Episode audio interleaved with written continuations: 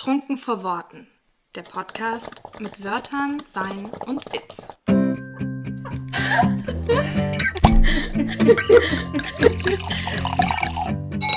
Kapitel 10 Heute wird filtriert. Klare Worte zu Klischees. Ja, schön. Das ist aber auch ein schöner Anfang. Ja. Hallo, liebe Leute. Bingo, bingo, bingo. Bingo. Klischee-Bingo ist heute. Klischee-Bingo ist heute. Ich möchte direkt was zum Titel sagen. Das heißt ja, heute wird filtriert. Und das Filtrieren ist ein Verfahren im Zubereitungsprozess von Weinen. Ja, die werden nämlich von Trubteilen befreit. Und der Wein wird stabilisiert und auf Klärung im Fass vorbereitet. Und uns geht es heute auch um die Klärung von Klischees und dass ihnen Unrecht getan wird. Es sprach Frau Dr. Connelly. Weinwinzerin. Und das wäre, das, ich muss sagen, es wäre so ein kleiner Traumjob, ne? Also es ist eine verdammte Arbeit und wahrscheinlich auch nicht so romantisch, wie man sich das so vorstellen mag. Ich glaube auch nicht. Aber ich glaube, wenn du da richtig Passion für hast, ist es richtig, richtig geil. Ich hätte halt gern so einen Weinkeller, wo man dann so Weinverköstigungen macht. Oh mein. Sowas, hätte- also das könnte ich mir richtig gut vorstellen. Ich könnte den betreiben, ich könnte auch diese Weinverköstigung Ja. machen. Das fände ich cool. Das Cover aussuchen. Das Cover aussuchen, das Etikett, ja, das, das könnte ich. Aber Ja. sonst, wow, ich weiß nicht. Ja, So die Verantwortung für so viele Pflänzchen Das zu haben. übel. Ich und mein grüner Daumen, wir sind noch nicht so grün. Ich sag dazu mal Also, gar nichts. Ich wollte gerade sagen, also bei dir gibt es auch nur Trockenblumen. Gibt es Trockenwein? Es gibt dann nur trockenen Wein auf jeden Fall, ja. Das vertrocknet. In Blätterform. also Kauwein. Kauwein. Kautabak war gestern. Bei, Bei dir, bei dir kann man dann Weintee kaufen. Ja, Das ist das geschredderte, vertrocknete ist doch Pflanzen. super. Ist eigentlich eine richtig gute Idee. Aber echt, die geschredderten, vertrockneten Weinpflanzen, die auf deinem Berg wachsen. Darin liegt meine Zukunft. Das gibt dann Weintee. Wenn den lang genug stehen lässt, gärt er sicherlich auch. Ja. Ja.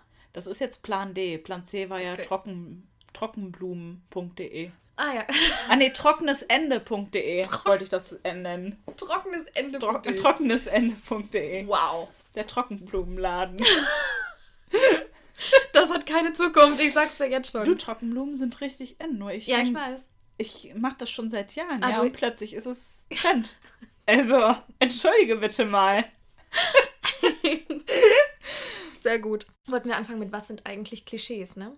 Genau, was sind Klischees? Du hattest vorhin wieder so eine Professor Dr. Connelly Anekdote dazu. Ja, also ich habe mir in letzter Zeit sehr viele Gedanken zu Klischees gemacht, weil ich normalerweise ein Mensch bin, der relativ vorurteilsbefreit ist. Ich aber bemerkt habe an einem gewissen Punkt, dass auch ich Vorurteile gegenüber Genre habe. Und im Zuge dessen habe ich über den Begriff Klischee nachgedacht. Und Klischee ist ja so negativ behaftet. Das kommt ja aus dem Französischen und bedeutet, glaube ich, sowas wie Abklatsch oder so. Es ist ja einfach schon negativ assoziiert, obwohl Klischees ja nicht immer negativ sind.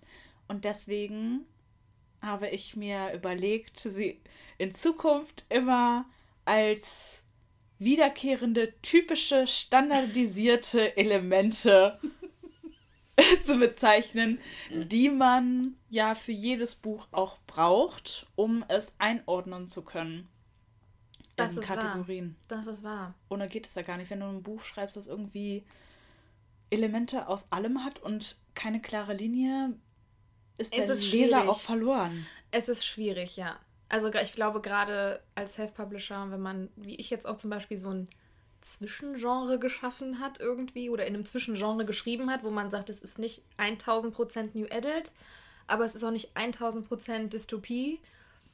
Das ist immer so, wow, Vorreiterin, cool und mach mal was anderes und out of the box, bla bla bla. Ja, klar, bestimmt, aber es ist auch schwierig, Leser zu finden, die dann damit super happy sind. Also es ist ja nicht dumm, gerade marketingtechnisch und vom Markt gesehen her, deine Zielgruppe so klar zu definieren, wie es nur geht, indem du dich halt an bestimmten Klischees bedienst, Absolut. um die abzuholen. Und selbst wenn du so Mixtypen machst, nimmst du ja trotzdem wiederum die Elemente des jeweiligen Genres. Ja, Und ich meine, wenn du dir die Historie der letzten Jahre anguckst, wie viele Subgenres sich gebildet haben, Urban Fantasy, Romantasy, wie teilweise zwei Begriffe gefused werden und Ja. zu einem gemacht werden.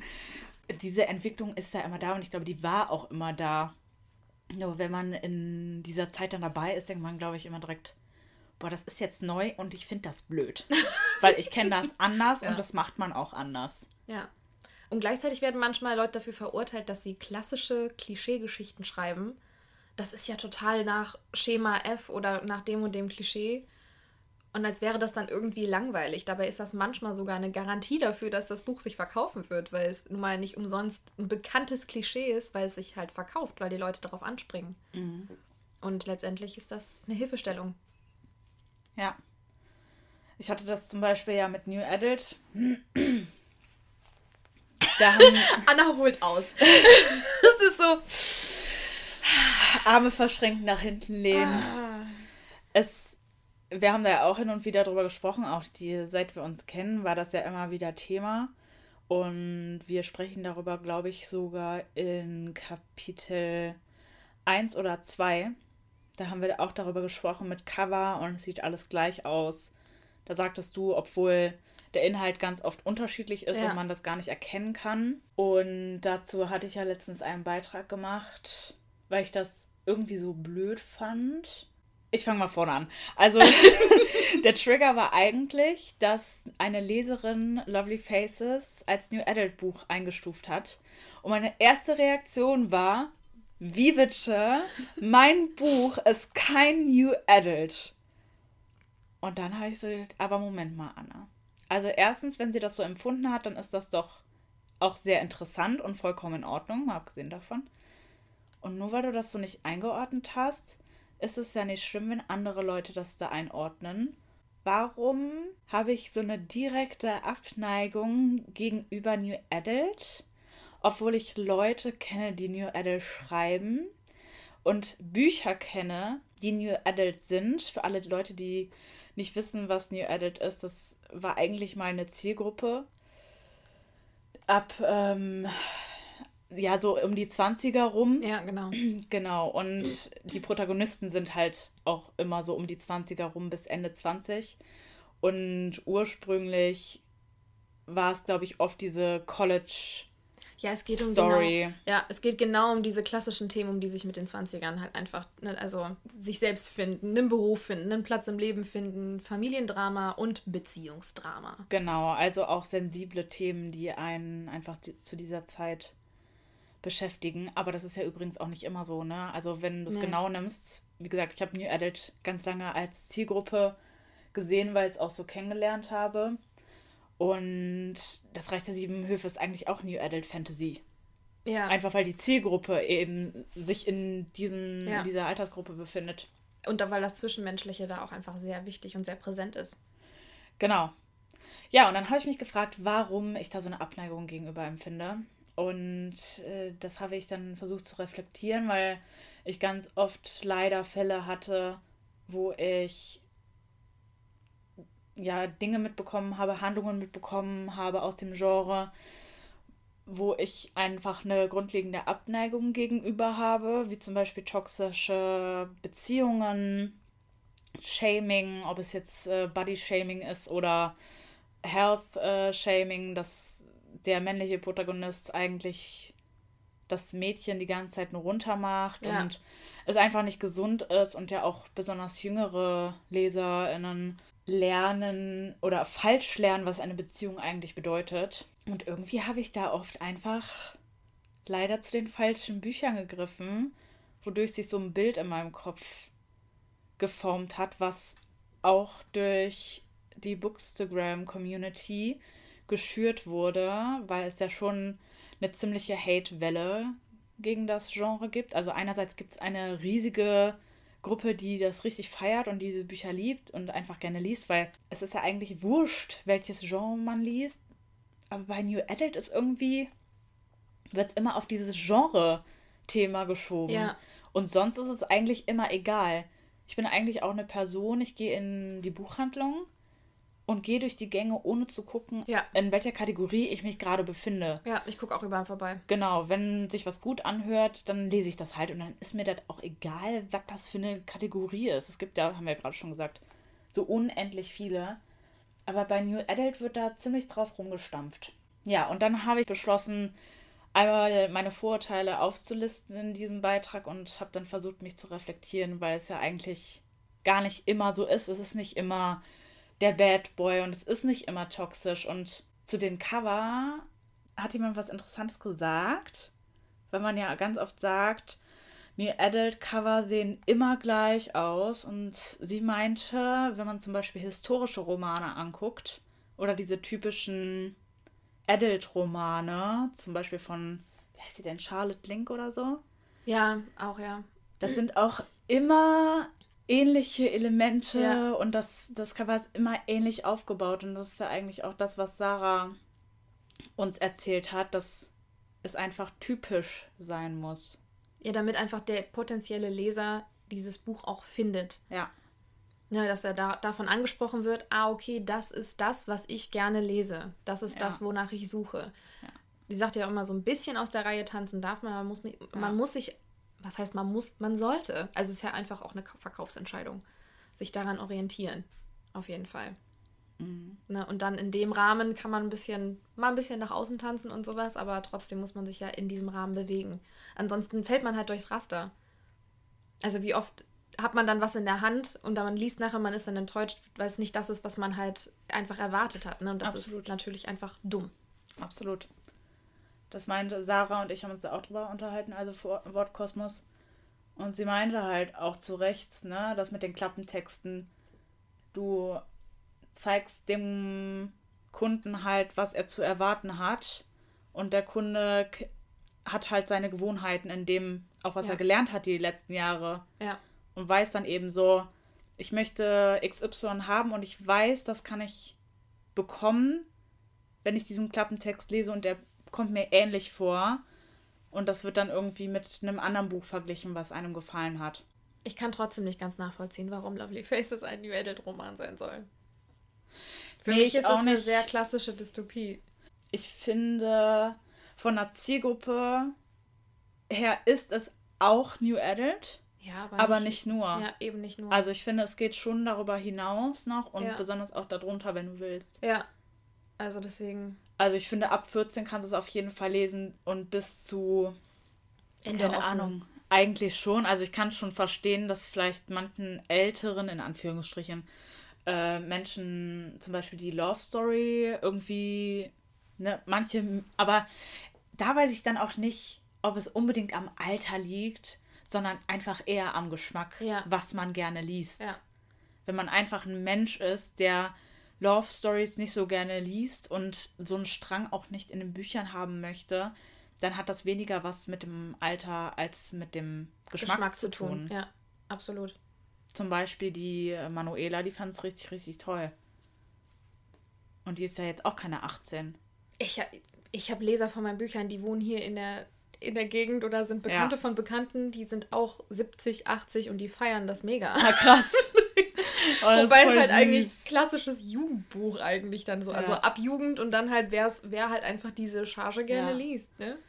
Ja. Ja, die Ela meinte, ja, ich bin ja auch nicht die Jüngste, wo sie aber, glaube ich, auch übertreibt. ähm, aber genau. Das ist einfach Nachgeschmack. Ja. Absolut. Ja, und ich glaube einfach, dass man ganz vielen Kategorien einfach Unrecht tut und das finde ich sehr schade. Und ich fand das für mich einfach wichtig, da einmal zu reflektieren. Ich glaube, das ist auch wichtig für die ganze Community, weil ich mich dann eben auch mit einer anderen Autorin darüber unterhalten habe, die auch ein bisschen bekannter ist und das wahrscheinlich noch mehr abbekommt und das irgendwie sich jeden Tag anhören muss, wo du dir dann wahrscheinlich irgendwann denkst, boah, Leute, bitte seid doch einfach mal offen, statt nachzuplappern. Weil das ist auch ein bisschen das Problem an Social Media. Einer sagt was und die anderen preschen hinterher, statt das zu hinterfragen. Es wird ganz, Ja. ganz wenig hinterfragt heutzutage, Ja. was ich teilweise sehr gefährlich finde. Und in dem Fall ist es sehr gefährlich, weil man eventuell super geile Bücher verpasst. Das stimmt. Absolut. es ist auch immer super individuell und nach, nach Lebensumstand gerade, ob das einem das dann gerade hart trifft, was man dann da liest oder nicht. Ne? Und das kann verpackt sein in, in dem seichtesten Jugendbuch, was du gedacht hast, was du in die Hand nehmen kannst. Ne? Wenn es zur Situation gerade passt oder irgendwas triggert, dann ist das so. Mhm. Deswegen, aber ich finde aber auch gerade, was Klischees angeht, findet man gerade momentan zwei sehr extreme Meinungen. Die einen, die das total feiern und total suchen nach, ne, so nach diesen Klischees und das einfach lieben. Dreiecksbeziehung ist nämlich so ein klassisches Klischee, was du ja auch hast. Mhm. Aber viele, also entweder man hasst es oder man liebt es oder es gibt so diese Zwischennische, die so sagen, okay, ich, ich gebe der und der und der und der Dreiecksbeziehung irgendwie nochmal eine Chance und Mhm. sagen dann im Nachhinein, das ging gerade noch so. Aber so, Ja, das hatte ich ja bei dir zum Beispiel. Weil, also ich finde, es gibt solche Dreiecksbeziehungen und solche ja, Dreiecksbeziehungen. natürlich. Und ich finde, bei dir wird das relativ schnell geklärt. Mhm. Meiner Meinung nach, ich habe schon andere Dinge gelesen, wo es wirklich halt über mehrere Teile darum ging. Und Ja, das auch bei ne? Betrug ähm, hört es halt bei mir auf. Mhm. Und Ja, es ist halt, viel das dazu. ja so, viele Klischees sind ja so emotional behaftet, weil die halt auch so aus dem, also Klischees kommen ja aus dem eigenen Leben. ja, Ja. Ich habe meinen besten Freund geheiratet. Klischee Nummer one. ja, Das ist schon eigentlich so, ach, come on. Ja. Aber die kommen ja nun mal aus dem realen Leben. Und da denkt man ja auch ganz, ganz oft, wenn man sich mit Freunden unterhält und dann kommt irgendwie, ja, ich finde jetzt den Bruder auf einmal toll. Und du denkst, das kannst du jetzt nicht bringen. so, das ist ja schon so obviously. ne? Aber, Mhm. aber daher Ja. kommt das Ganze ja. Und daran bedienen sich ja auch immer die gleichen Autoren, weil einfach auch jedem von uns die gleichen Klischees immer wieder irgendwie über den Weg laufen. Klischees ist ja, also das sind ja einfach nur Dinge, die einen beschäftigen aus unterschiedlichsten Gründen und uns auch irgendwie ansprechen, weil wir uns mit diesen Klischees identifizieren können. Genau. Oder die halt aus irgendwelchen Gründen spannend finden oder so. Und ich finde es auch immer ganz schlimm, wenn, wenn es so zwanghaft, wenn zwanghaft nach etwas Schlechtem gesucht wird, einfach um was Schlechtes zu sagen, um super kritisch dazustehen. Ja. Kann ich nicht nachvollziehen. Und auch immer diese ständigen Vergleiche, dass angefangen wird, dass Bücher miteinander verglichen werden, obwohl sie für sich stehen und für sich eine coole Geschichte sind.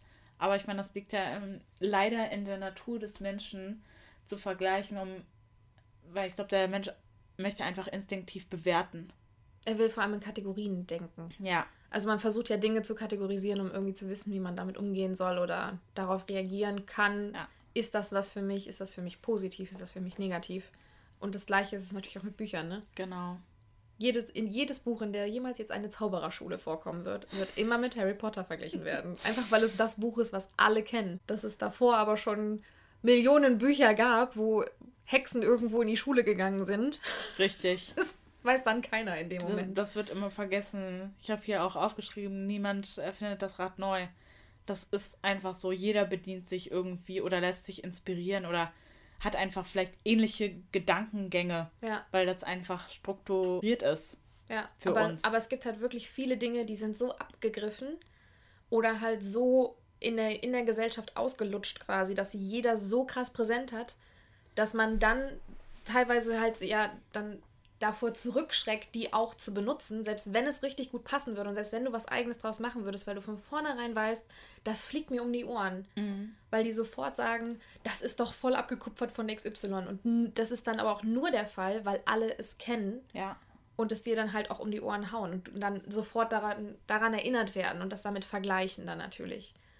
Was eigentlich halt super unfair ist, ne? Weil ganz im Ernst, jede Love Story geht um zwei Personen, die ineinander verliebt sind.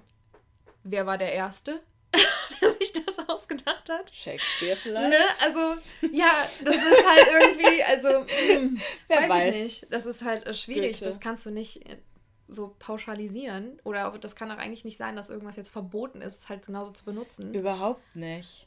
Es kommt ja auch immer Ah. darauf an, in welcher Zeit du gerade aufwächst und was für dich in dieser Zeit präsent ist. Ja, Zum Beispiel, weißt ja auch, um äh, diesen Gedanken von mir, die Leute, die mit Tribute von Panem aufgewachsen sind, sehen in Tribute von Panem das Nonplusultra einer Dystopie und vergleichen alle Dystopien, die danach kommen, mit Tribute von Panem. Jeder, der mich sehr gut kennt, weiß, dass ich Ausschlag bekomme, wenn man Lovely Faces mit Tribute von Panem vergleicht. Und ich finde es überhaupt nicht schlimm, verglichen zu werden. Manchmal ist das ja sogar eine Ehre, ne? Ähm, und eine Bloggerin hat auch, glaube ich, in der Rezi geschrieben, Tribute von Panem Vibes ist auch in Ordnung so, obwohl ich es nicht sehe. Ich auch ich gar sehe nicht. überhaupt null, also ich habe mich da mit einer sehr guten Freundin auch drüber unterhalten. Ich sehe einfach null Tribute von Panem Vibes in ich sehe die, ein, die einzige Parallele, die ich sehe, ist eine gespaltene Gesellschaft in zwei ja, Lager. Und das ist das Element einer Dystopie. Das ist es halt. Das hat typisch, typische Elemente eines Genres oder ja. eines Subgenres. Ja. Und vor Tribute von Panem gab es schon zig andere Dystopien, wo man hätte sagen können, ey, die Susan Collins, die hat mir gerade meine Idee geklaut. Wie zum Beispiel äh, hier 1984 ist das Paradebeispiel einer Dystopie. Oder hier von Ursula Posnanski. Das ist so ein schwarz-weißes Cover. Ja, die heißt Ursula Posnanski. Okay. Und übrigens, Stephen King hat auch schon Dystopien geschrieben. Ja? Todesmarsch heißt das. Ach krass. Ist eine ganz andere, das ist ähm, der Roman, wo die die ganze Zeit gehen müssen und nicht stehen bleiben dürfen. Mhm. Ist natürlich von der Handlung her komplett anders, aber es werden trotzdem ähnliche Themen behandelt. Und was ich nicht mag, ist, wenn man ein Buch nimmt. Ich meine, ich bin da natürlich emotional auch nicht ganz befreit, ne? Weil, ja. also bisher wurde Lovely Faces nicht negativ mit Tribute von Panem oder so verglichen. Also niemand hat gesagt, das boah, das ist voll ähnlich. So. Genau, ja, ja, das ist nicht passiert. Aber das ist immer so ein Gedanke, wo man natürlich mitspielt, weil man mit manchen Dingen einfach rechnet, weil Leute einfach sehr stereotypisch denken. Ja, ja. Und das an so ganz kleinen Dingen festmachen. Sei es jetzt eine Uniform. Sei es eine Uniform, wenn die Leute ähm, in einer Dystopie zum Beispiel eine Uniform tragen würden und jemand sagt, boah, das hat äh, man aber von Tribute von Panem. In wie vielen Büchern vorher gab es Uniformen in Büchern? Allein in der Geschichte. Also in unserer Richtig. realen Geschichte. Richtig. Und das sind immer so kleine, kleine Mini-Details, wo die Leute sich aufhängen, um irgendwie ja. vergleichen zu können und das ins Negative ziehen zu können. Ja. Und ja, es ist mir nicht passiert, aber ich bekomme, man bekommt das ja immer so bei anderen Leuten mit, dass das passiert. Und das finde ich immer so ungerecht. Absolut. Weil man das Buch einfach, man kann nicht immer alles vergleichen, man kann nicht immer sagen, so, das ist jetzt die Basis aller Geschichten und das darf niemand mehr machen. So ist es ja auch nicht, ne? Also ich meine, gerade bekannte Autoren, die regelmäßig in Großverlagen veröffentlichen, die bedienen sich alle an Plotmuster A bis C. Ja. Alle. Und eigentlich, wenn man sich als Leser jetzt wirklich mal mit diesen Plotmustern auseinandersetzen würde, würdest du wahrscheinlich nach den ersten 30 bis 50 Seiten erkennen, wie dieses Buch enden wird. Ja weil es eine, zum Beispiel eine klassische Heldenreise oder irgendwie sowas ist. Ne? Also das erkennst du ja an bestimmten Merkmalen. Da sagt aber keiner was zu. Ja.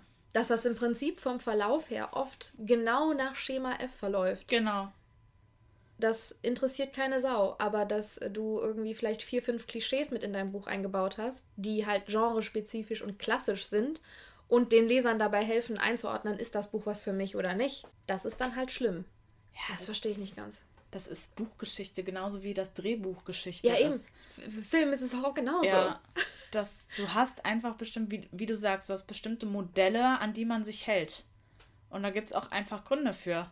Ja, man Warum? weiß ja auch, dass sie funktionieren. Genau, richtig. Und wenn man halt sich daran halt nicht hält, läuft man aber nun mal auch Gefahr und geht das Risiko ein, dass man viele Leute entweder vor den Kopf stößt oder halt einfach nicht zu 100% happy macht. Da muss man von vornherein einfach mit klarkommen und entweder ja. funktioniert es oder es funktioniert nicht, oder es ist halt so ein, so ein Mischding. Aber da muss man damit halt dann auch zufrieden sein, ne? Gerade im Self-Publishing, wenn man da die Wahl hat.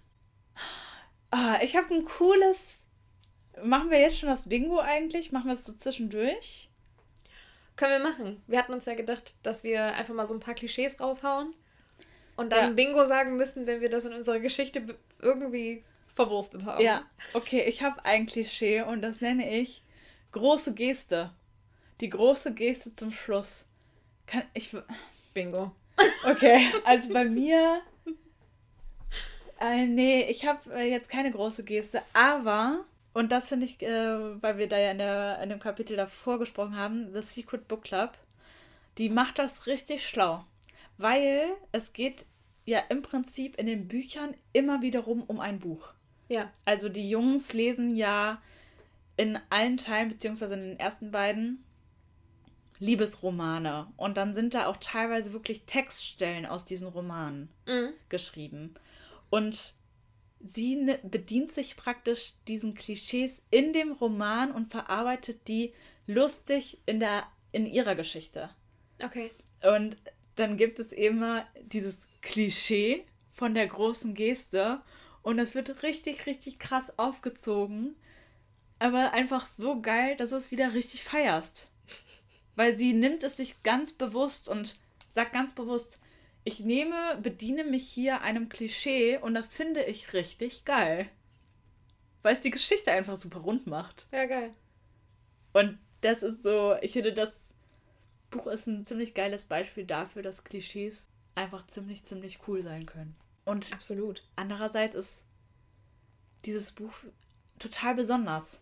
Es ist total besonders, obwohl es eben von der Plotstruktur einen ganz gewöhnlichen Aufbau hat. Ja. Aber durch Aber die musst- Grundthematik, durch die Figuren, ich finde, Figuren machen ja Bücher Ja, besonders. Klar. Ne, durch Auf ihre Eigenarten. Fall. Ja, auf jeden Fall. Hau du mal eins raus, bitte. Warte, ich, ich klappe mal meine lange Liste an Klischees aus. Äh, und das ist auch etwas, oh, das erste, was hier steht, das ist etwas, was, was mich persönlich auch oft nervt, Okay. wenn ich es lese. Mhm. Das ist der Sidekick. Du hast es- die, der typische Protagonist oder die Protagonistin, wunderschön, Mhm. beliebt, was weiß ich, ne? Ob du jetzt die, die Cheerleaderin oder den äh, Quarterback oder sowas nimmst. Und die haben immer einen nicht so attraktiven Sidekick. Aha. Oder Und sie haben so beliebt. ein äh, POC oder queer, aber die sind nie die Hauptfiguren, sondern immer nur die Nebenfiguren. Genau, genau. Das um Hauptsache Ja, Diversität. der Sidekick ich finde halt es einfach. geil, wenn Diversity drin ist, Ja, aber, aber es ist auch wieder ein ich ganz habe anderes manchmal Thema. das Ja. Gefühl, den Protagonisten, die quasi sehr oberflächlich sind, ja, wird ein Sidekick an die Seite gestellt, um sie hochzuheben. Ne? toleranter auch zu machen. Ja, So, ja, ja klar, er ist der Quarterback und er ist der coolste und er legt alle Mädels flach, aber er hat ja einen schwulen besten Freund. Mhm. Und deswegen ist er voll, voll in Ordnung. Und alles, was er macht, nur halb so schlimm, so nach dem Motto. Mhm. Ich mir denke, nee. Nur weil jetzt, ne, so die, du irgendwem ihm irgendwas an die Seite stellst, macht das doch ihn nicht irgendwie Ja. besser oder so. Das finde ich immer, das, äh, das kann ich nicht so leiden, muss ich sagen. Und ich hoffe auch, dass ich das selber tatsächlich auch nicht gemacht habe in meinen Büchern. ich überlege gerade Ich intensiv. denke auch gerade drüber nach. Ähm, aber das wäre äh, ein Bingo, was ich vermeiden wollen würde, bewusster zumindest. Und ich verstehe auch nicht, warum es immer dieses Gefälle geben muss. Das, also Mhm. oft werden irgendwie Klicken dargestellt oder so, ne? also so eine, so eine Gruppe an Menschen und Mhm. du hast immer einen Leader in der Gruppe. Ich kann das nicht so, ich mag das nicht, weil ich habe das bei mir im Freundeskreis auch nicht. Es gibt bei uns nicht die eine hochgestehende, hochgestandene Person, um die sich alle scharen und nach deren Pfeife alle tanzen. Aus dem Alter bin ich raus. Ja, So. besonders auch je nach Größe. Also, ich habe mehrere Freundesgruppen und die Genau. sind jeweils relativ groß. Und da hast du ja dann einfach ganz oft mehrere dominante Persönlichkeiten. Ja, klar. Also, das ist so ein äh, ausgeglichenes Gefüge Genau. innerhalb der Gruppe. Genau, die kommen auch untereinander klar. Ja, Also du kannst un unbegriffen davon, kannst immer mal hier und da eine Person rausnehmen und trotzdem ist alles in Ordnung. genau. Ja. Das finde ich ist eine gesunde Gruppenkonstellation an Freundschaft und so, die du auch so rüberbringen kannst. Nicht diese Abhängigkeit halt dann immer irgendwie zu schaffen, ne? So dieses typische Klickengehabe, Highschool, bla bla. Mhm. Boah, I hate it. Ja. Das ist wirklich so ein Klischee. Verstehe. Das, das ist realistisch, weil es halt leider in der, in der Welt auch oft so läuft und auch, ne, also in bestimmten Ja, Altersgruppen klar. einfach so ist. Aber ich finde nicht, dass das was ist, was man da irgendwie noch hochheben sollte. Nee, ich finde, in einer Freundschaft geht es auch nicht, irgendwie superior zu sein Ne. und dich auf dem Podest heben zu lassen. Aber das würde jetzt psychologische Ausmaße nehmen, das zu analysieren. Aber das ist halt, das ist so ein, das ist so ein Young Adult Klischee. ja. In vielen Young Adult Romanen denkst du schon so, hm, Dieses, ja, dieses typische, äh, dieses für Dreier. diese, ja, für so diese eine, eine, ist das Cheerleader-Girl Ja. und die hat dann zwei Sidekicks. und die darf sich alles erlauben und die hat am, am Optimalfall auch noch zwei richtig hässliche Freundinnen, die niemanden abbekommen und ihr nur den Arsch küssen, so nach dem Ja. Motto. Boah, da rollen sich mir die Fußnägel Ja. hoch. Aber manchmal macht man das ja sogar bewusst, weil ich glaube, viele dieses, dieses Element gar nicht so mögen und das so ein Trigger-Element ist, ja. wo du denkst, oh, ich mag diese Person einfach Ja, nicht. ja, das ist eins, was ich hier ganz oben stehen habe. Gut, ich habe ein richtig fettes Klischee. Okay. Enemies to Lovers. Oh, ich lieb's. Bingo! Stimmt, du hast ein ganz, ganz dickes Bingo in dem, Ja, in besonders, dem, das ist in mir, dem Punkt. ist mir erst vor ein paar Monaten aufgefallen. Echt jetzt? ja. Ich habe da nie so drüber nachgedacht. Ja, bestimmte Dinge verwendet man halt einfach, aber nicht bewusst, dass man sich dann dafür entscheidet. Ja. Ne? Ja. Es hat sich einfach so ergeben. Und besonders da, also ich hatte ja gar keine andere Möglichkeit, weil die beiden ja au- aus zwei unterschiedlichen Welten kommen und einfach zusammenclashen und ihre Gründe dafür haben, warum sie sich nicht mögen, was auch nicht gekünstelt ist, sondern einfach ja. verständlich. ja. Wo ich, wo ich gerade an unser Gespräch denke, Hm. in Teil 3 werde ich es auch haben. Aber, aber das ist auch ein Klischee, was ich sehr gerne lese, leider. Weil ich es halt, Ja, also bis zum gewissen Maß äh, sehr gerne dieses äh, Katz-und-Maus-Spiele habe zwischen, zwischen den Protas. Das finde ich super, wenn, wenn die sich eigentlich am Anfang nicht so grün sind und sich so ein bisschen anzickeln und da ist so ein bisschen Rivalengehabe. Und dann entwickelt sich doch irgendwie halt Mhm. was. Das, das hat halt viel mit Knistern auch irgendwie zu tun, Ja. ne? Da ist immer viel Potenzial dann da. Ich- das lese ich ganz gern. ich auch. Also ich finde, es darf nicht zu lange dauern und Genau. es darf auch nicht zu heftig sein. Ja, dann also ist wieder krank. wirklich das ganze Buch richtig heftig. Die Bestes. Beispiel übrigens ist da Elfenkrone auch. Äh, hast du nicht gelesen, Noch ne? nicht. Genau, ich hatte ja paar Problemchen mit dem Buch, aber das endet so unglaublich geil, dass man eigentlich weiterlesen muss, werde ich auch irgendwann tun. Und da, das ist eigentlich die heftigste Enemies to Lovers Geschichte, die ich jemals gelesen habe, weil in Band 1 im Prinzip gar nichts passiert. Okay. Also die hassen sich wirklich und haben auch ihre Gründe dafür. Und ich finde das auch alles authentisch und es wäre super unnatürlich und auch nicht verfechtbar gewesen, wenn im Band 1 schon das Lovers passiert wäre. ja, okay. Ja, aber normalerweise finde ich es schon ganz gut, wenn sich innerhalb der Geschichte was entwickelt. Aber zum Beispiel, wenn, ich bin schon wieder was, äh, das Reich der Sieben Höfe. Mit Reese und Ferris ist ja auch so ein bisschen so. Ja, auch ganz klassisches Ja. Katz-und-Maus-Spiel, ganz lang. Und das ist auch etwas, was man im realen Leben ja hat. Also du kommst ja nicht, du hast nicht immer Happy Ending sofort und siehst jemanden und denkst, boah, das ist er. Und wir verstehen uns sofort super geil. Es gibt sicherlich auch Momente, wo du dir so denkst, was ist das eigentlich Das ist ja auch für ein Otto? ja, das ist ja auch ganz oft, wenn dann Leute so also so so auch so viel negative Gefühle bei einem auslösen, ne? Aber Ja. die triggern einen irgendwie. Ja, und Man, besonders, ne, sofort emotional behaftet und das kann sich dann halt wandeln. weil man sich ja auch nicht jeder Person sofort öffnet. Ja. Und weil man manche Menschen einfach mit der Zeit richtig kennenlernt. Ah, das ist, ja, das ist auch so ein Klischee oder ein typisches wiederkehrendes Element, genau, ich, ein typisches wiederkehrendes Element. das ich sehr gerne mag. Ich habe ja noch ganz klassisch stehen, verliebt in den besten Freund, die beste Freundin. Ja. Äh, Bingo! Wow. Ah, Ich hab's ja auch drin. Ja, voll. Ich hab's richtig krass drin, ja, stimmt. Ich, ja, besten Freund nicht. Aber ich habe die Thematik an sich schon irgendwie mit verarbeitet. Also so kleines Bingo. Ja. Aber das ist halt ja auch der absolute Superklassiker. Der findet ja gefühlt auch täglich statt. Ja, das ist wirklich etwas, was stattfindet. Ne? Oder können wir direkt anschließen? Der Love Interest prügelt sich mit dem besten Freund. das ist auch ein Klischee. Das da muss ich leider auch Bingo sagen, aber dazu muss ich sagen, dass es keine richtige Prügelei ist, sondern einfach nur ein Knockout, der in der Situation auch dringend notwendig ja. war, weil sie halt sonst echt am Arsch gewesen ja. wären. Und vielleicht habe ich gejubelt, als es passiert ist. es musste sein. Oh. Vielleicht hat William auch ein bisschen Genugtuung dabei empfunden. Aber er hat es eigentlich, eigentlich hat das nur für mich getan. Ja, das stimmt. Soll ich dir auch ausrichten. Ja, vielen Dank. Für dich und Lisa. Ja. Boah, Alter. Ich habe selten Menschen erlebt, die Elliot so sehr hassen. Oh Gott, ich hasse Elliot so sehr. Was ein Kotzbrocken. Nee, Kotzbrocken passt nicht, weil nee, Kotzbrocken ist ja Lisa, jahrig. Aber wie was? hat Lisa Inge dann Schmier, Schmier Schmierlappen Beute, oder sowas? Schmierlappen, irgendwie so. Boah. Ja. Jedes Mal, wenn der aufgetaucht ist, habe ich mir gedacht, oh, Anna! Wieso? Really? Aber auch immer zu den richtigen Momenten. Boah, nee, immer wenn der auftaucht, habe ich gedacht, nee, okay. Geh weg. Geh einfach weg. Ja. William hat es sich gedacht, ich habe es mir gedacht. Alle haben sich's gedacht.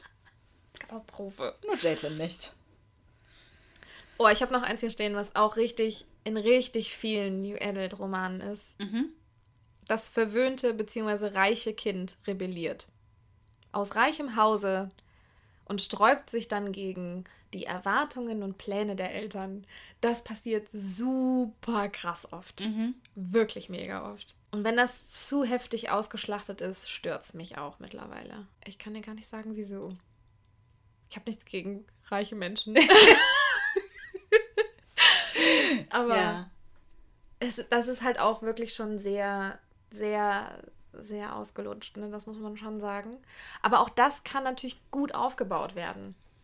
Und es ist ja tatsächlich auch etwas, was oft der Fall ist, je nachdem aus welchem Hause du kommst, dass du in bestimmte Muster gepresst, wirst gepresst auch, wird und dich fügen musst und bestimmte Erwartungen erfüllen musst und du das eigentlich gar nicht möchtest. Ja. Und eigentlich nur mit einer extremen Reaktion da rauskommst, weil es sonst nicht verstanden wird. Ja, ja, absolut.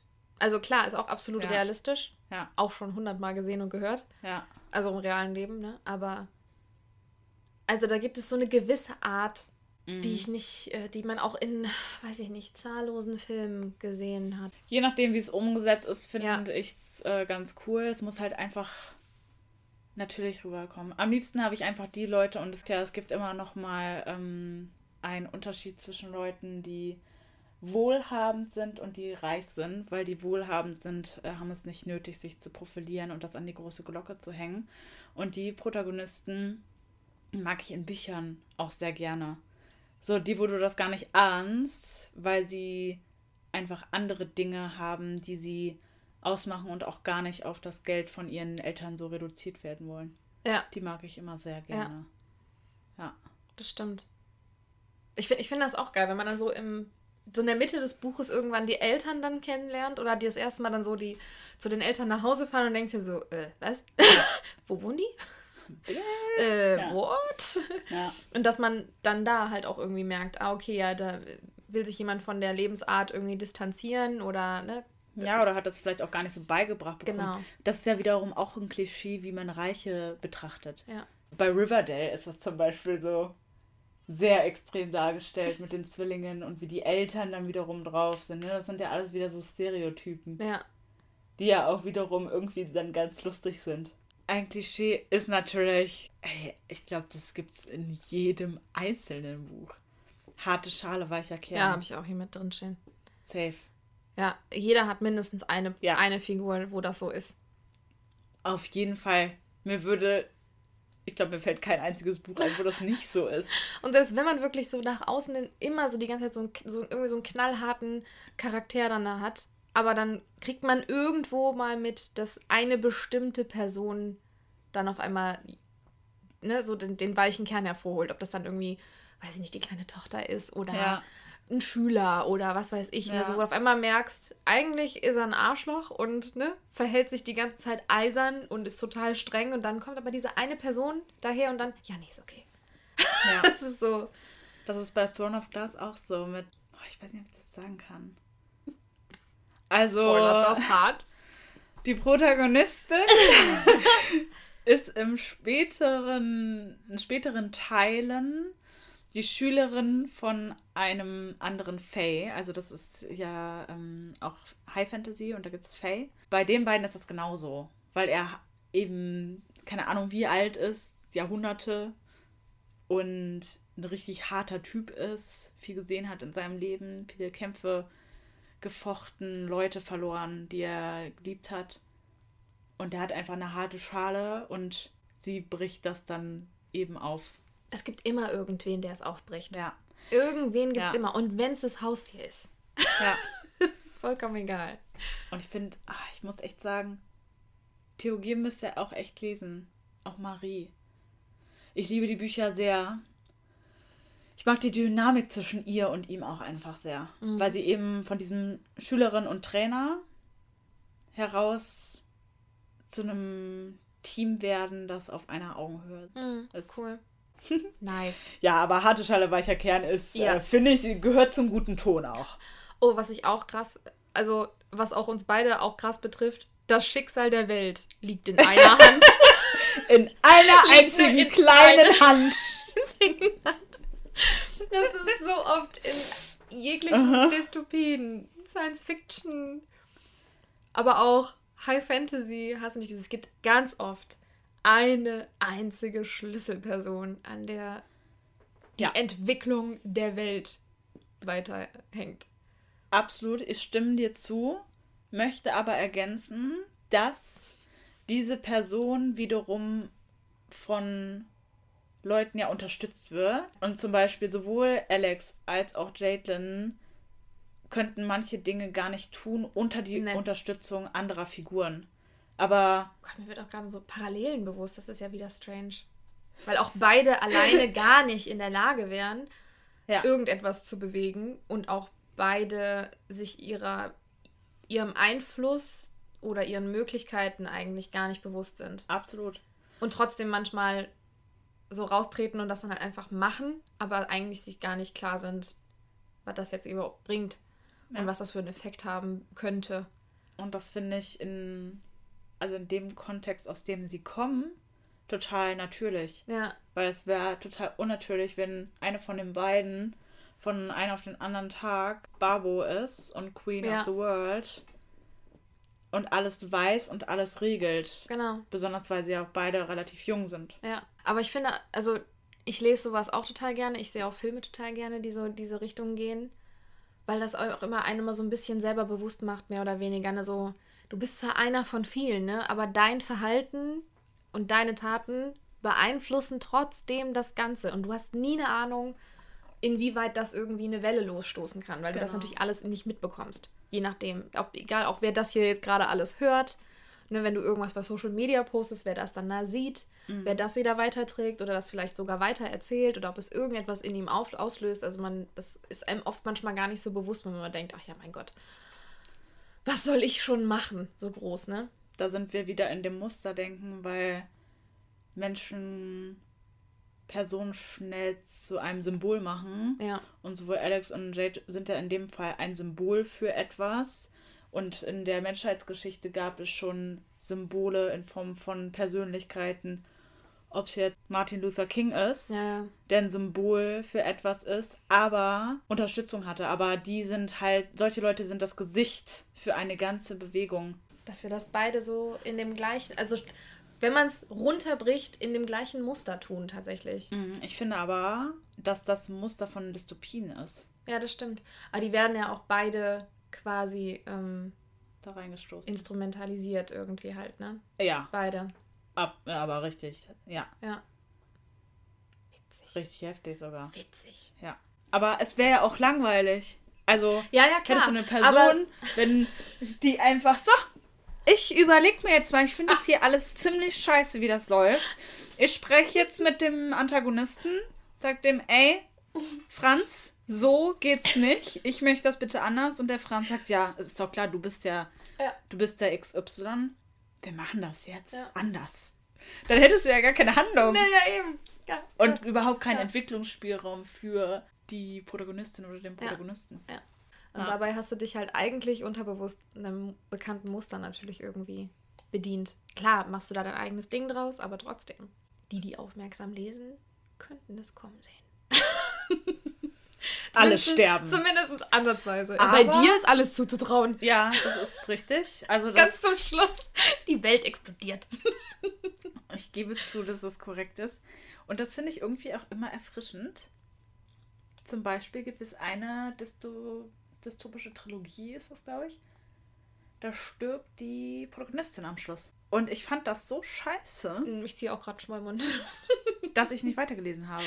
Das ist übel, Ich ne? wurde gespoilert und ich habe das erfahren und ich habe es nicht weitergelesen. Also ich hätte dieses Buch nicht glücklich abschließen können. Und das wollte ich nicht. Das ist übel, ne? Ich finde Aber eigentlich ist es mutig, das ich zu finde tun. total krass. Es ich ist find's super mutig, das cool. zu tun. Dass man Ja. dann das Buch zuklappt und dann alle denken, was? Hat sie nicht gemacht. Ja. Ja. Aber an manchen Punkten ist es auch einfach das Realistischste, was man tun kann. Ja. Und manchmal ist es dann auch gerade da, der Punkt, warum das Buch dann nachhalt. Es ist nicht dumm, wenn es sich halt rea also realistisch auslegen Mhm. lässt. Du, Romeo und Julia wäre niemals bekannt geworden, wenn die beiden am Ende nicht draufgegangen Ja, wären. eben. Wer, wer, Das hätte kein Schwein interessiert nee, sonst. überhaupt nicht. ja, das ist, äh, ja, manchmal muss man schockieren. Ich schockiere gerne. Hm, Ich habe auch immer Angst davor. oh, ich habe noch ein schlimmes. Mhm. Vom hässlichen Entlein zum schönen Schwan. Ja. Wehe, du sagst jetzt Bingo. Nee, überhaupt nicht. Gut. Bei mir ist es eigentlich andersrum. Das ist richtig. Bei mir ist es andersrum, wobei ich auch nicht hässliches Entlein nee. äh, sagen würde, sondern ähm, immer noch wunderschöner Schwan, aber eben Mit Makel. mit Makeln. Aber ja, das mag ich auch nicht. Nee. Weil es ist halt wieder, weißt du, was mich daran aufregt? Dass den Leuten wieder gesagt wird, dass du in ein bestimmtes Schönheitsideal passen musst, um Ja. schön zu sein. Ja. Und das hässliche Entlein kann auch als vermeintliches hässliche Entlein wunderschön sein. Ja, das ist auch einfach Geschmackssache. Und ganz schlimm ist es dann bei den Dingern, die haben ihr die Brille abgenommen und ihr die Haare geschnitten. Boah, ja. Also, really? Da willst du mir erzählen, die war vorher hässlich? Ja, weil die nur, weil die eine Brille auf hatte? Das gibt jetzt 100 Filme von. Ist das nicht eine oder keine? Ja, auch. Also, da gibt es bestimmt Ja. 100 Filme von, die in den so 2000ern rauskamen, Mhm. wo das ein, wo die immer wieder quasi verinnerlicht wurde und eingeprügelt wurde, was denn jetzt hier das Schönheitsmaß der Dinge ist. Ich finde, das ist kein Klischee, sondern das ist ein Problem. Ja, dass es immer nur bestimmte Protagonistinnen gibt, wobei da ja auch eine sehr große Bewegung ist, wo es einfach mal normalsterbliche ja. Menschen als Hauptfiguren gibt, die auch ein bisschen mehr auf der Hüfte haben, curvy sind, chubby sind. Ich finde das ja auch ganz oft gar nicht unbedingt so notwendig, das so auszuschmücken. Finde ich auch. Mhm. Also, ich verstehe manchmal nicht so 100%, wo diese Notwendigkeit herkommt, die kompletten Körperformen der Figuren zu beschreiben. ja. Also, ich lese ganz gerne äh, tatsächlich Bücher, wo einfach nur so, so, klar, so krasse Merkmale, wie wenn jemand irgendwie Mhm. eine spezielle, keine Ahnung, Nasenform hat oder eine krasse Frisur als Markenerkennung oder sowas oder auch wenn jemand eine Brille auf hat oder so, dass du dir einfach natürlich so ein bisschen ein Bild machen kannst im Kopf. Aber es entsteht dann automatisch für mich irgendwie halt eine Figur, ohne dass mir jetzt jemand beschreibt, die hat kurze Beine, lange Beine, dicke Mhm. Beine, was weiß ich, ne? Also Mhm. inwieweit ist es notwendig, von jemandem die Köpfchengröße zu beschreiben? Auf jeden Fall. Zum Beispiel. Ich glaube, Das ist schon strange. die meisten Leute, wenn du das nicht tust, stellen die meisten Leute sich die Person einfach schlank vor. Das kann sein. Oder den Typen eben total äh, muskulös, Sixpack-mäßig. Mhm. Ich finde, bei Typen gibt es ja nochmal. Also, selbst wenn ein Typ muskulös ist, gibt es ja nochmal unterschiedliche Ja. Arten von muskulös sein. Ja, Oder eine breite Statue haben. absolut. Das finde ich, das finde ich eigentlich immer ganz cool, wenn so zwei unterschiedliche Extreme zusammenfinden. Es macht auch in so- allermeisten Fällen richtig Sinn. Ne? Weil Ja. die eine, das eine Extrem das andere Extrem hebt und das andere es Ja. runterholt. Ja. Ja, aber also Jade ist ja zum Beispiel auch nicht schlank. Die ist ja auch eher curvy. Und das ähm, erwähne ich aber nicht so großartig. Ich glaube, ich äh, deute das nur am Anfang über ihre Mutter an und zum Schluss irgendwie durch Will, aber sonst, pff, ganz Ja. ehrlich, stellt euch sie vor, wie ihr wollt, aber sie ist definitiv kein Supermodel. Also sie hat nicht 90, 60, 90. Das denke ich mir halt auch immer, ne? Ja. So werden Menschen auch einfach nicht geboren, Freunde. Nee. und wie wir alle wissen, hasst Jadlin Sport. Äh, Die ist ja schon abgefuckt, wenn sie mit ihren Designerstiefeln durch den Wald latschen muss und sich fast auf die Fresse legt. Tja. Diese Szene wurde übrigens durch mich inspiriert. Also eine eigene Erfahrung. Also ich gehe sehr gerne spazieren. Ich jetzt Mit dem richtigen Mit dem Schuhwerk. richtigen Schuhwerk dann, ne? Macht das auch Sinn. So, was haben wir hier denn noch? Oh, ich kann ihn retten, Syndrom. Oh, das Helferding. Oh, das Helfersyndrom. Mhm. Warte, ich muss mal kurz überlegen. I don't think so. Ich überlege gerade auch bei zukünftigen Projekten, aber nee. Kannst du das ein bisschen ausschmücken? Also erklären, was genau du damit meinst für die ZuhörerInnen? Eigentlich so der Klassiker, dass man sich als äh, Partnerin oder Partner eine Baustelle sucht, wo eindeutig schwerwiegende Probleme ähm, vorhanden sind, ob Verhalten, also schon richtig mit verhaltensbedingt und sowas ist immer dieses, ja, aber er meint das ja nicht so oder eigentlich ist er ja auch ganz anders oder sie ganz anders und ja, dann immer so dieses, ich, ich kann ihr oder ihm helfen, besser zu werden Ja. und äh, jemanden gerade zu rücken. Ich denke mir schon ganz oft, ist da, inwieweit ist da dann die Notwendigkeit, jemanden gerade zu rücken für dich? Natürlich kann jemand Probleme haben und Verhaltensmuster, die absolut nicht in Ordnung sind, aber wie kann es sein, dass das dein Problem ist, das zu lösen? Das ist schon, das ist immer eine richtig schwierige Angelegenheit. so die Rolle der Grundsätzlich. Auch, ne? Absolut. Also und auch ungesund. Ich denke mir immer, man kann, wenn man das möchte, einen positiven Einfluss auf einen anderen Menschen haben. Einfach Mhm. indem man da ist und ihn quasi so behandelt, wie man halt auch behandelt werden möchte. Und entweder hat das einen positiven Effekt oder nicht. Ja. Aber man sollte sich nicht zur Aufgabe machen, jemanden oder, je, ja, oder eine, irgendeine Person retten zu wollen. Das zu ist können. auch direkt aus dem Leben gegriffen. Ja, Ich kenne kenn das, also ich kenne das Gefühl einfach gut. ja, ich auch. Ich finde, je nachdem, wie man das aufbaut in der Geschichte, kann das ja auch sehr schön sein. So, wenn von dem anderen Part auch irgendwann die Erkenntnis kommt. Ja. Oder sogar, wenn man das eskalieren lässt Ja. und die helfende Person irgendwann sagt, ey, ganz ehrlich, krieg mal jetzt dein Leben auf die Kette, insofern der andere das tun möchte. Ich finde es auch immer schön, wenn sich das dann dazu entwickelt, dass man die Person eben so nimmt, wie sie ist. Ja. Ich habe noch Ritter in goldener Rüstung. Bingo. Dazu möchte ich aber einmal sagen, ich glaube, ich habe das bisher in allen Büchern, aber immer von beiden Seiten. Mhm. Also es gibt immer Ritter und Ritterin in goldener Ja. Rüstung, die sich eben gegenseitig aus prekären Lagen raushelfen. Mhm. Ich überlege. Aber es gibt ja auch so gerade. dieses typische Ich Bild, glaub, ich das, das Kennenlernen. Also das Kennenlernen. Ja, So jemand ist in Schwierigkeiten Ja. und dann kommt er aus den Nebelschwaden herausgetreten.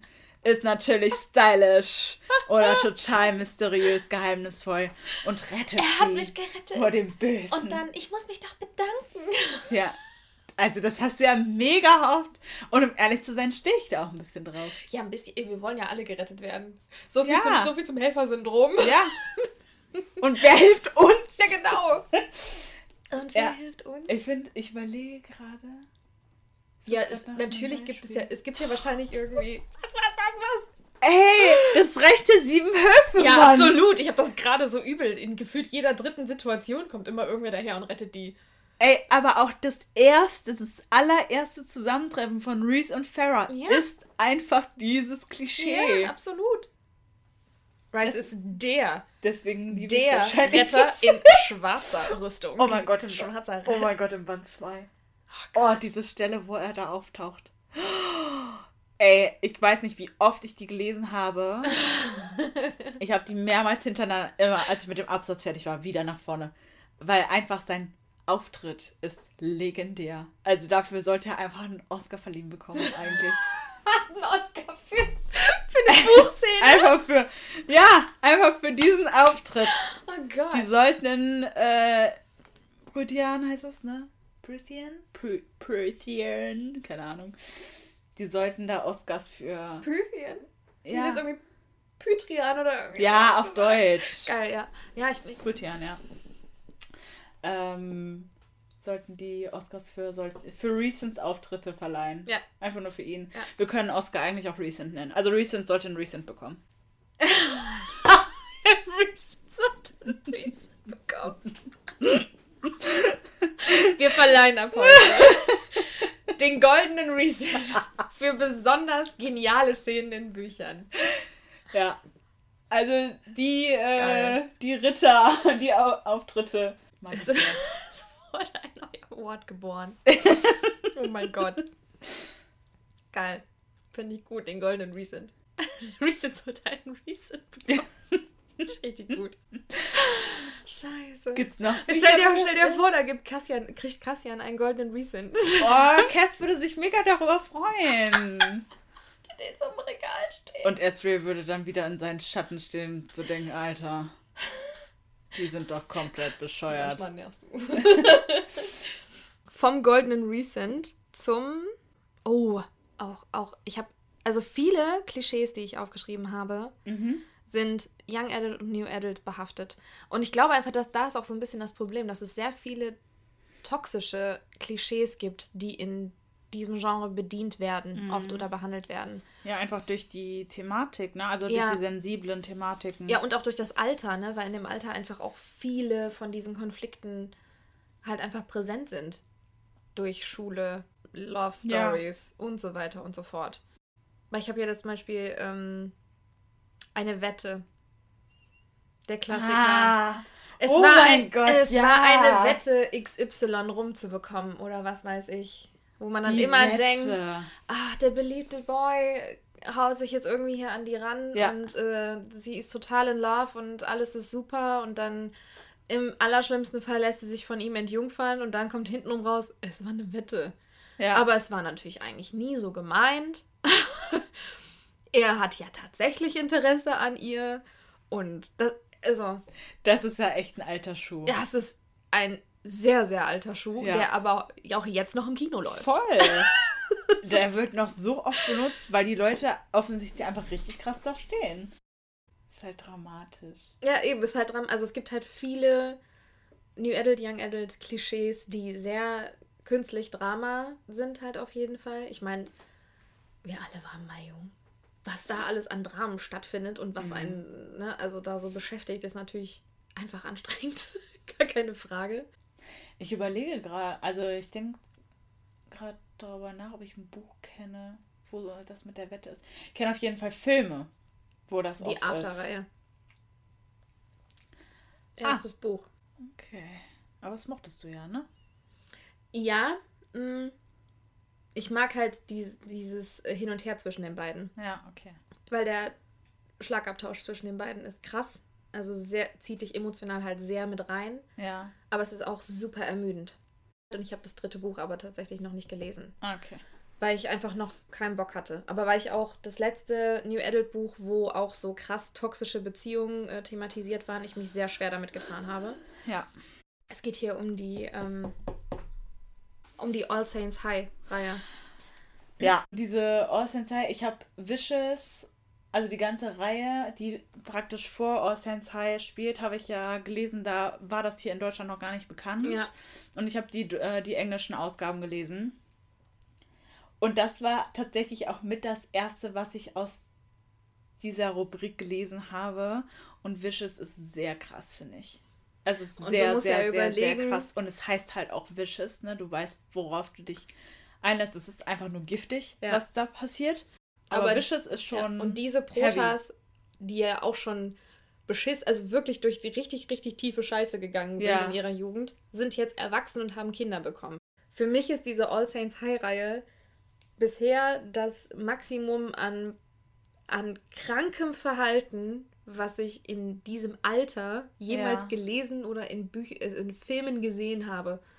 Da habe ich das Gefühl, ich bin in meiner Jugend in den Kindergarten gegangen. Also es ist wirklich richtig heftig, was da ähm, ja. psychisch miteinander getrieben wird, quasi. Das finde ich halt auch ein. Ich finde es einfach gefährlich. Ja, hinsichtlich weil dessen. ich finde nämlich nicht, dass das normal ist. Nein, natürlich. In dem Alter. Ich meine, in Amerika ist alles natürlich nochmal viel krasser. Das weiß man auch, also an, selbst an den Middle Schools und High Schools, was da abgeht. Ne? Ja. Dass es auch in Deutschland nicht mehr so ist wie früher wahrscheinlich, klar. Mhm. Aber das ist wirklich gaga. Und das wird dadurch gefühlt, ja, ja ein bisschen normalisiert und pauschalisiert Voll. und verharmlost. Total, das wird das ist totale das Romantisierung. Ist halt wirklich und krass. es wird ein falsches Bild von einer Beziehung vermittelt und das finde ich bei so einer Handlung, die so aufgebaut ist oder Figuren, die so gestrickt sind, einfach ja. nur gefährlich. Und ich habe nach dem ersten Buch auch wirklich zu kauen gehabt irgendwie damit. Also es hat mich irgendwie extrem belastet. Mhm. Es hat mich richtig fertig gemacht. Ja. Verstehe. Es war gut geschrieben, richtig gut geschrieben. Aber boah. Also es ist natürlich irgendwie auch gut, darauf aufmerksam zu machen. Aber ich fand es dann auch nicht hundertprozentig korrekt umgesetzt und dann fand ich es wieder schwierig. Ja. Das finde ich total. Weil dir halt Handlungsweisen vorgelegt mhm. werden irgendwie, ne? Wie könntest du reagieren in diese Situation? Und. Äh, das finde ich übrigens ein sehr interessanten und wichtigen Punkt, weil es ja auch durchaus sein kann, dass du über Dinge schreibst, um zu zeigen oder um zum Nachdenken anzuregen und zu sehen, die Autorin oder der Autor meint das nicht so. Sie möchte einfach nur eine Situation darstellen, die nicht richtig ist, wo es nicht richtig läuft und dass der Leser oder die Leserin das versteht und hinterfragt. Also es wird irgendwie alles immer, wenn du über was schreibst, wird immer direkt alles geschämt und nicht davon ausgegangen, dass du das bewusst so geschrieben hast, um auf solche Situationen aufmerksam zu machen. Ja. Ich finde, das ist halt, ich kann es teilweise nachvollziehen, weil es immer ein schmaler Grad ist Super und schmal. du natürlich trotzdem deutlich machen musst, am Ende des Tages, am Ende der Handlung oder auch währenddessen, ob es jetzt durch eine Nebenfigur ist oder was weiß ich, die anspricht, dass es nicht richtig ist, was da passiert. Ja. Ja.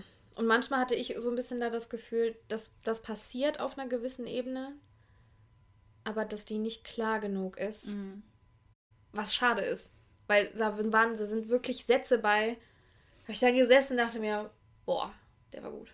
Das ist halt richtig cool, ne? Aber hm, ja, von der Thematik her schwierig. Ich habe übrigens noch. Ich hätte eigentlich noch ein Klischee. Klischee typischer Mafia-Boss. Ein typischer Mafia-Boss? Typisch finde ich nicht. Hast ja. du nicht? Überhaupt nicht. Nee. Ich überlege gerade, ich habe auch, glaube ich, erst ein Buch gelesen mit einem typischen Mafia-Boss. Hast du 365 Tage geguckt? Ja. So, und das ist ja eigentlich so ein Klischee-Mafia-Boss, den man vor Augen hat. Und das Lustige ist ja, also äh, ich habe ja einen Mafia-Boss in meiner Geschichte und der ist halt, bewegt sich größtenteils in den Kreisen seiner Familie und seiner Freunde, wo er sich natürlich anders verhält als gegenüber seinen Erzfeinden oder gegenüber den Leuten, die er so in seinen Folterkammern versteckt, ähm, worüber er jetzt auch nicht zwingend die ganze Zeit redet. Und man hat halt dieses typische Bild auch durch Bücher und Filme, zum Beispiel Narcos. Hast du Narcos geguckt? Mega geile Serie. Da geht es halt um äh, Escobar. Und das war ja der Drogenking ever. Ne, und dann die Leute, also die wenigsten Leute kennen wahrscheinlich Mafia-Bosse persönlich. Würde ich jetzt mal von ausgehen. You never know. Mit wenigen Ausnahmen. You never know. Ja. Ich sag mal so, äh, die führen ähm, meistens in der Oberfläche ein ganz normales Leben. Ne? Absolut. Ich habe ja auch da intensiv recherchiert zu, weil ich ja Polizisten kenne und da habe ich mich mal drüber unterhalten. Und ganz oft ist, hat man echt so ein richtiges Klischeebild von einem Mafia-Boss, obwohl das ganz normale Menschen sind. Ja. Und zum Beispiel auch Drogenhandel, ne? Der Escobar zum Beispiel war ja halt voll der Drogenking. Habe ich mich letztens auch noch mit einer Leserin darüber unterhalten, zu dem Mafia-Boss-Thema. Und der Al Capone zum Beispiel war ja auch ein ziemlich fetter Mafia-Boss. Der war strikt gegen Drogenhandel, weil er davon ausgegangen ist, dass die Organisation von ihm dadurch den Ruin erfahren würde. Es ist sehr, ich habe sehr intensiv recherchiert und es ist super krass interessant. Und ich habe auch viele Dokus gesehen, die extrem verstörend waren. Wo du wirklich denkst, boah, das ist halt echt heftig, was da passiert. Aber du weißt halt nie, wie diese Leute sich in anderen Kreisen so verhalten. Ne? Das ist so eine die Person. feiern Weihnachten mit ihrer Ja. Familie und gehen mit ihren Kids auf den Spielplatz. Ja. Das Es ist, ist das halt- Geschäft. Ja, Ne, genau. ein Familienvater. Ja, it's just business. Ein Familienvater, der irgendwie einen Konzern leitet und tagtäglich schwere Entscheidungen treffen muss, wo vielleicht nicht immer Leben dranhängen, aber zum Ja. Beispiel der CEO von Nestle wird auch den Ja. einen oder anderen auf dem Gewissen haben oder Foxconn zum Beispiel. Die werden abends auch nach Hause gehen zu ihrem Kind und dem vielleicht äh, Raupe Nimmersatt vorlesen. Ja, I don't natürlich. know. Natürlich, ja klar. Na, also Ja. auch weil die halt jetzt vielleicht moralisch nicht alles richtig machen, Ja, sind die trotzdem äh, in gewissen Situationen ganz normal. absolut. Aber das, äh, das Klischee Mafia-Boss finde ich manchmal auch cool. halt Weil es natürlich spannend. einfach catchy ist, ne? Ja. Also wenn du einen Mafia-Boss, also zum Beispiel, also Fox ist ja ein Mafia-Boss bei mir und du erlebst ihn ja nie bei seinem Daily Business. Weil man halt aus der Perspektive Ja. guckt, in, äh, wo er in seinem Mhm. inneren Kreis ist. Und in dem inneren Kreis genießt er halt auch ein recht normales Ansehen als Ja. Person und Da nicht als halt- Mafia-Boss. Da ist er eben Fox und nicht Aber Emilio Lagambino, der Mafia-Boss. Emilio Lagavino. ja, dieses typische ähm, Mafia-Gedöns finde ich manchmal auch. Das lese ich auch ganz gerne, muss ich sagen. Es wird sicherlich auf dieser Erde auch Mafia-Bosse geben, die einfach nur richtige Arschlöcher sind. Ja, natürlich. Aber auch die sitzen irgendwann mit der Familie am Essenstisch und essen. dadurch ist natürlich kein Mord oder sonst was gerechtfertigt. Nee, klar. Ja aber klar. es ist halt trotzdem. Aber darum geht es ja auch gar nicht. Ja. Es sind ja auch immer noch Geschichten, die da geschrieben werden Ja. oder halt verfilmt werden. Also ich finde, es gibt wiederkehrende typische Elemente, Man nennt sie auch Klischees. die super cool sind, die man braucht, die einfach ein normales Muster sind und die manchmal einfach Unrecht erfahren. ja. Man kann auch Und nicht drum herum tanzen. Genau. Schreib mal ein Buch ohne ein Klischee. How? Und also- es, ja. Irgendeins wirst du immer treffen. Und diese problematischen Handlungsstränge, finde ich, haben, die haben ganz oft gar nichts mit einem bestimmten Genre zu tun. Ja. Weißt du, du kannst genauso bei Fantasy, bei High Fantasy, du kannst mit Sicherheit auch an Krimi oder Thriller, sogar in Jugendbüchern, kannst du problematische Handlungsstränge haben, die Ja. nichts mit einem Klischee an sich zu tun haben. Ja. Deswegen, be open-minded, people. Ja, man, manchmal sollte man halt Ja. auch nicht zu hart dann irgendwie da dran gehen. Ne? Also es gibt Dinge, an die kann man sich stoßen, gar kein Problem. Aber man muss halt irgendwie, man kann auch mal ein gutes Haar in der Geschichte lassen. Weißt du, was ich nicht leiden kann?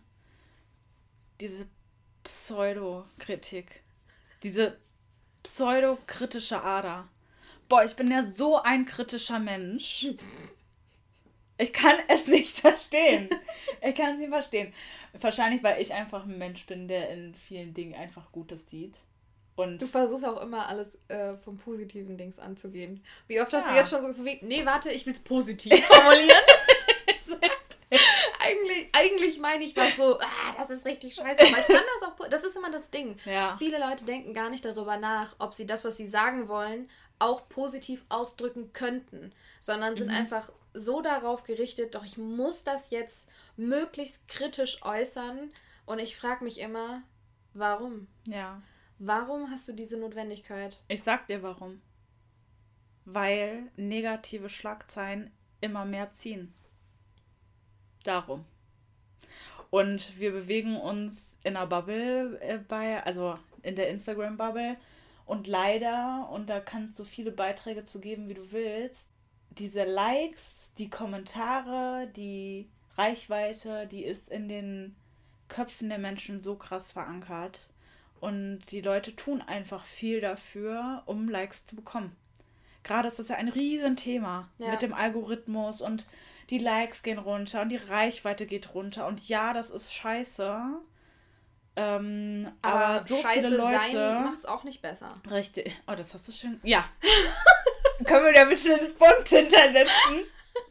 Das finde ich schön. Ihr werdet das in den, Ja. in den Zitaten wiederfinden. Ich glaube leider, dass viele Leute gemerkt haben, dass solche negativen Themen gerade ganz viel Anklang finden, auch einfach durch die frustrierende Situation gerade. Was ich halt überhaupt wieder nicht nachvollziehen kann. Aber ich kann mir, ich kann mir diese, ich tue mich momentan richtig schwer damit, mir irgendeinen negativen Kack reinzuziehen. Ja.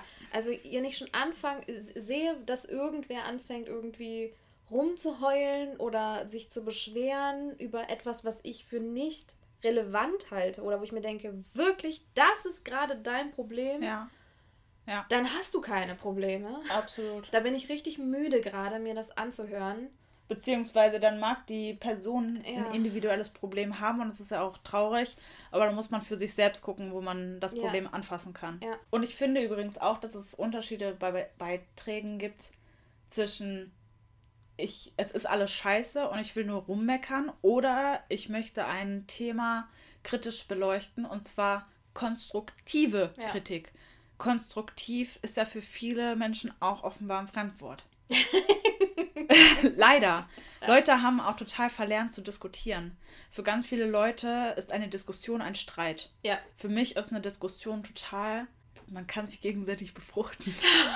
Da ist es wieder. Da ist es wieder. Eine Absolut. akkurate Diskussion kann so Spaß machen, wenn du jemanden auf der anderen Seite hast, der eine Diskussion versteht Ja. Und nicht alles als Angriff sieht Ja. und nur zurückschleudern will, sondern dein Argument nimmt, darüber nachdenkt und die eigene Ansicht teilt. Aber das ist Ja. halt auch dieses Ding, ne, um auf die Klischees zurückzukommen, dass, glaube ich, gerade ganz viele Beiträge einfach zu diesem Thema waren oder auch die letzten Monate, was einfach gegen ein bestimmtes Genre oder ähnliches gefeuert hat. Ja. Ach ja, Freunde. Am Ende des Tages, ganz ehrlich, eigentlich ist das alles so überflüssig. Lass die, es ist wirklich so. Ja. Lass die Leute doch bitte einfach lesen, was sie wollen. Wenn etwas wirklich schädlich ist für die Gesundheit, kann man darüber sprechen. Das finde ich auch richtig, dass darüber gesprochen wird. Und wir haben ja auch Mittel und Wege heutzutage durch die Digitalisierung. Aber vieles ist einfach nur so überflüssig für das eigene Gedankengut. Ja. Das stimmt. Ich denke mir nur so, oh, meine Zeit ist echt begrenzt. Ja, ist so. Der Tag hat eh schon viel zu wenig Stunden. Und es gibt so schöne Bücher da draußen. Ja, Also- ich, ich, ich werde jetzt übrigens das Secret Book Club dann bestimmt heute Abend anfangen. Yes! Erfolgreich geinfluenced. Ich hab's ja schon hier. Also, es gibt Bücher, die ich ständig jedem empfehle. Und das ist das Lied der Krähen und The Secret Book Club. Und das Reich der Sieben Höfe hin und wieder, wenn ich, weil ich kann verstehen, wenn man, wenn das nicht so Das Geschmack, also auch wieder Geschmack so ist. Ja. Aber ich finde, äh, Lied der Krähen und Secret Book Club kann man schon. Ja, ja, das geht immer. Das geht immer, Freunde. Das geht immer. Annas Evergreens. So. Ja, wir hoffen, ihr habt äh, wieder irgendwas mitgenommen. Teilt äh, eure Gedanken zu dem Thema. befreit euch von Vorurteilen, seid ehrlich mit euch selbst und hinterfragt euch selbst und lasst die Leute Klischees schreiben, Ja. wenn sie Klischees schreiben wollen. Es wird Klischees geben, die ihr gerne lest. Und die halt vor allem die Eckpunkte festlegen von den Art von Büchern, die ihr gerne lest. ja. Und nach denen ihr auch sucht. Man muss ja nur mal ehrlich sein. Und man sollte sich an einem Tag nicht beschweren, dass es ein Klischee gibt und am nächsten Tag sich beschweren, dass eine Person nicht nach einem Klischee handelt. Das nennt man ein Paradoxon. Oh mein Gott. Bärm. Das finde ich ein schönes Schlusswort. Sehr gut, sehr gut, sehr gut. Juti. Für uns jetzt noch einen schönen Nachmittag. Für euch einen schönen Abend, Morgen, Resttag, Nachmittag. whatever. Wir, All die Stunden dazwischen. wir, wir hören uns. Wir hören uns. Bald zum letzten Mal vor der Ja. Sommerpause. Das war die vorletzte Folge für den Band. Ja. Aufregend. Die letzte Folge wird eine besondere Folge. Wie wir das immer sagen. Die nächste Folge ist eine besondere Folge. Denn Aber die wird eine wirklich besondere Aber die wird eine Folge. wirklich besondere Folge. Genau. Ja. Ihr dürft Also. sein. Wir hören uns. Tschüss. Tschüss. Danke fürs Zuhören und wir verabschieden uns mit einem Portfolio der schönsten Momente. Hier ein paar Outtakes. Ich danke recht herzlich. serious, serious business hier. Schön, wenn die Technik funktioniert. Mal einen. face. Heute geht es um Milch. Wir wollen heute über Milch reden. Haben Sie das gehört? Das war mein Geduldsfaden, der gerade gerissen ist. Meine Lippen sind sonst sehr fähig. Heute. Nochmal. Heute. No, no, mein Herz aufs Hand. Herz aufs Hand, Herz Freunde. aufs Hand. Manchmal funktioniert es nicht. Wie machst du das denn? So, wir werden das funktionieren. Wie machst du das denn? Also Recent sollte einen Recent bekommen. Lustig. Ja. Ich denke nach. Dann könnte er so gut aussehen, Wie wie er will. will. Ich würde dem den Vogel zeigen. Ja. Krass. Mhm. Aber- die Hochzeitsglocken läuten. Okay. Ja. Für Fragen, Ideen, Erfahrungen und Leserbriefe schreibt uns eine Mail an trunkenvorworten at gmail.com.